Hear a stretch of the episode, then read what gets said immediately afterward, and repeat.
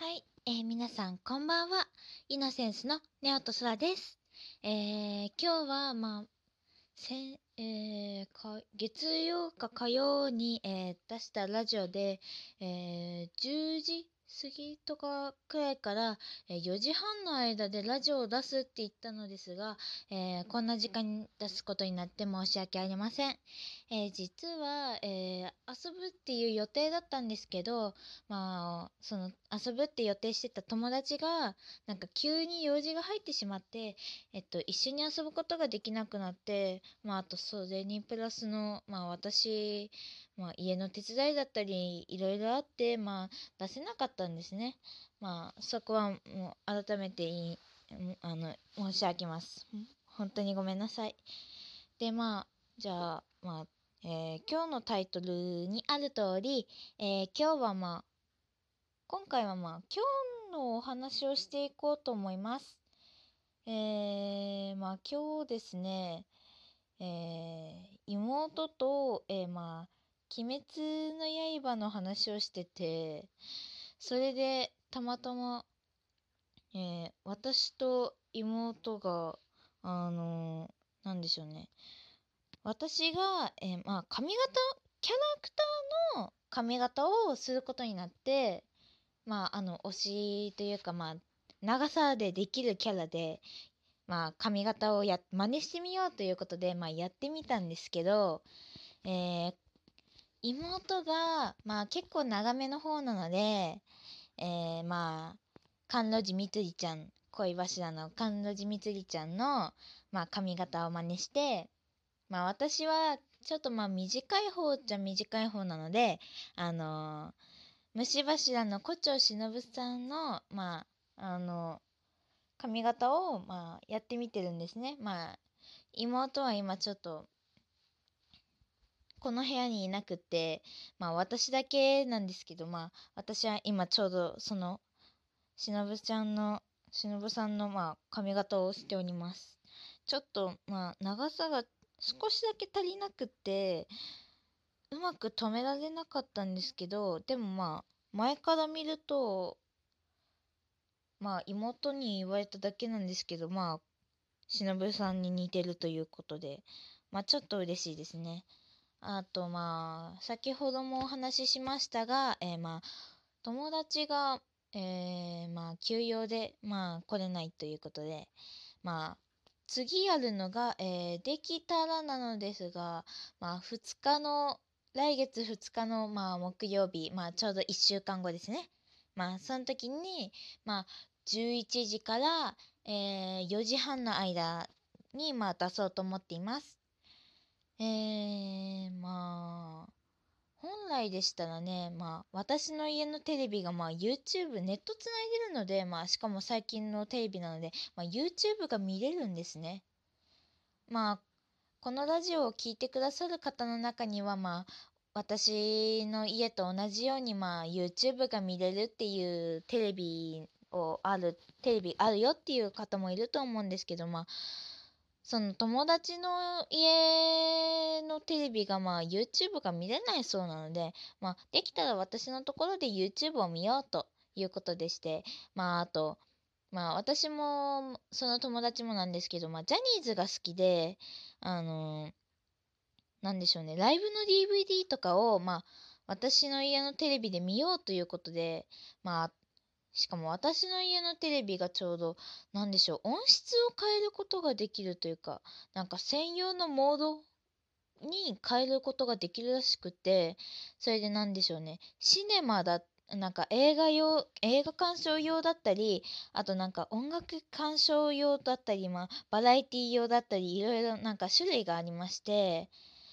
まあそれでまあそのまあ私たちでしたらまあミュージックの方をまあ音楽系の方を使ってまあ聞くと思うんですけどまあ楽しみですね。来週なんですけどね。はい。あとまあなんでしょう。実はまあ私の話じゃないんですけど妹がですねあのなんでしょうね。私のところ私とまああの妹の学校がちょうどあの来月の、えー、8日から、えー、学校が始まるんですね新学期が。でそれで、まあ、その時に新しく入ってきた先生方の紹介とその学校のいいところをなんか生生徒児童の前ですね児童の前で、まあ、全児童の中からまあ23人の方で、まあ、選ばれてまあ喋るということになりまして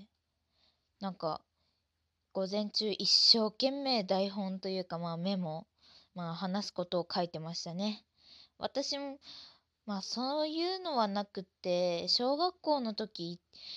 代表でなったというのはでしたらまあなんでしょうね物語なんか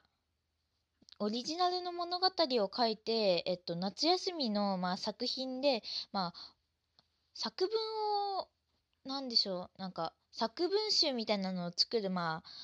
やつで、まあ、夏休みに応募して6年生の時にあのまあ町までしか行ってないんですけどあのまあ県とかそこら辺までは行ってないんですけどまああのまあ町の方でまああの優秀だ優秀というかまあ素敵な作品だったです作品でしたよっていう感じでまあ一番言ったのが私の作品だったらしくてまあ私が賞状をもらってまあ、代表で賞状をもらって、まあ、今でも、あの、まあ、飾ってますね。で、その翌年に、あの、私の妹も同じように賞状をもらって、それで、まあ、今、私の賞状の隣に、まあ、壁に飾っておりますね。はい。まあ、ちょっと、もっと上まで行きたかったんですけど、まあ、中学生になってしまったんで、もう、ああ、無理ですねっていう、まあ、ちょうどそういうのがなくって、でも、まあ、今年、去年ですかね、あの、今年か去年に、あの、なんでしょう、なんでしょうね、あの、オリジナルの作おあなんか物語を書いて、まあ、それを応募する。で、それでなんか、えー、最優秀賞的なのを取った人がなんか有名な作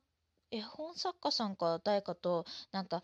お話ができるっていうのがありまして私あんまり絵本の作家さんは知らないんですけどでもなんか面白そうだなっていうのとまあ私物語を書くのが好きでしてまあ物語を書いて書いてまあギリギリのところで、まあ、先生に出して「お願いします」って言って ちょっとギリギリだよって言われて、まあちょっと、ああ、やばいなって思ったんですけど、まあちょっとまあ結果が来ないんでどうなんでしょうね。ちょっと気になるところですね。えー、あと、今日あったことといえば、あ、そうだ。ちょっとまた、えー、なんか、鬼滅の刃の話になるんですけど、まあちょっと今、ドハマり期でしてね。それでちょっといろいろもう妹もドハマり期で、鬼滅の刃のば話ばっかりしてるんですけど、まああの、鬼滅の刃で、あの、なんでしょうね。なんか YouTube さんで、なんかとある方が、なんか、あの、鬼滅の刃に出てくる、えー、なんでしょうね、キャラクターとか、キャラクターさんとかを使って、なんか、いろんな面白い CM とかのパクリっていうか、まあ、アレンジしたやつ、まあ、鬼滅の刃のキャラクターを入れたバージョンを、まあ、やってたりしてて、それを見て、まあ、ちょっと妹と一緒に大爆笑してて、まあ、面白かったですね。あと、まあ、妹と一緒に、まあ、あの、鬼滅の刃のオープニングの、あの、グレンゲと、あと、なんでしょう、あの、20話くらいに、20話ですね。鬼滅の刃の20話に出てくる、あの、出てくるというか流れてる、えっと、なんでしょう、あの、炭治郎くんの、あの、日の神神楽とお父さんの話あるじゃないですか。あそこのバックで流れてる炭治郎の歌って曲、鎌田炭治郎の歌ってあるんですけど、あれを妹と一緒に頑張って歌詞を覚えてました。ちょっと、まあ、早く覚えたいし、あと今、まあちょっと、妹に頼まれて、まあ、これは、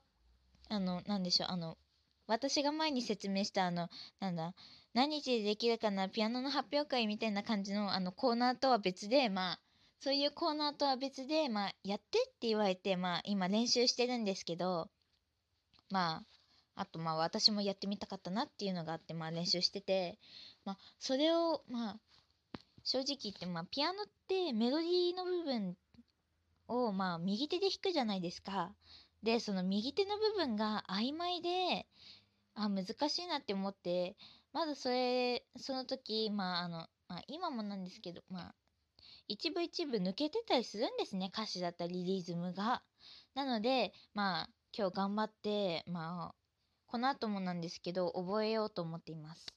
まあ左手はできるんですよ。あのなんでしょうベースみたいな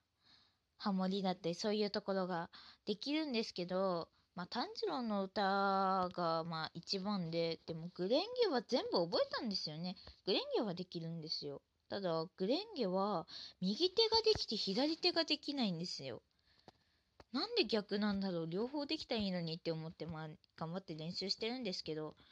ピアノやる方ってよくありません？なんかこういう、右はできるのに左ができなくて、左はできるのに右ができないとか、あの、ピアノや弾けるよとかっていう人はまあ共感できると思うんですけどまあそういう状態なんでちょっと頑張ろうと思っています。うんとじゃあ11分過ぎてしまったので、えー、今日はここまでにしたいと思います。明日も大空が広がっていますように次に向かってフライアウェイ